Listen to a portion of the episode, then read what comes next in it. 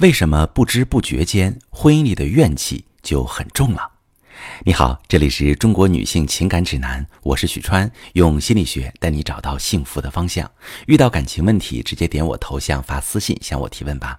我平时经常接到的一种提问就是：老师，我们的婚姻为什么会不知不觉的变差了？感情为什么会不知不觉的变好了？朋友们，因为回头去看。当时你们发生的每一件事儿都是不足以影响感情的大事，都以为只是日常生活平常的一天，却意想不到对关系造成那么大的伤害。在结婚之后，你们会面临很多现实的问题，而一个处理不好，就会连带着其他类似事件一起堆积，成为婚姻里的精神包袱。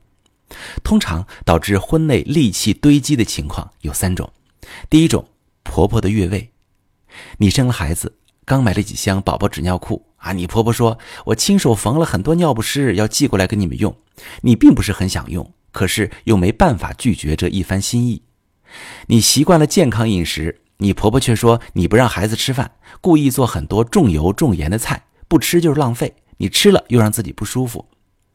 当婆婆开始越位。横加干涉你们小夫妻的生活，甚至行使女主人的权利，擅自替你做一些家庭的决策。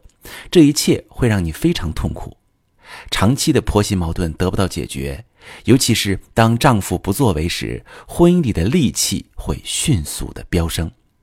好，我再说一下丈夫的缺位。这个丈夫呢，就像一个单身男士，除了家里的结婚证，没一个地方看得出他像是已婚人士。婆婆和你发生冲突的时候，他不管不问，就让你们两个吵架。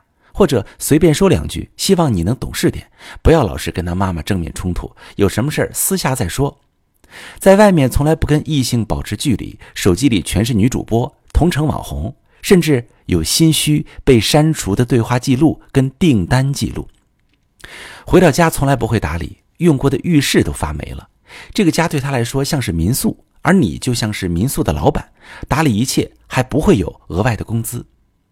他呢，像家里的透明人，甩手掌柜，什么都需要你去做。这时你会感觉没有依靠，戾气就会产生。第三点，我要说说自己的错位。我要问一个问题：如果这个家丈夫不管，婆婆不管，妈妈不管，你怎么办？你会不会说：“我真的没办法，我不管，还有谁管？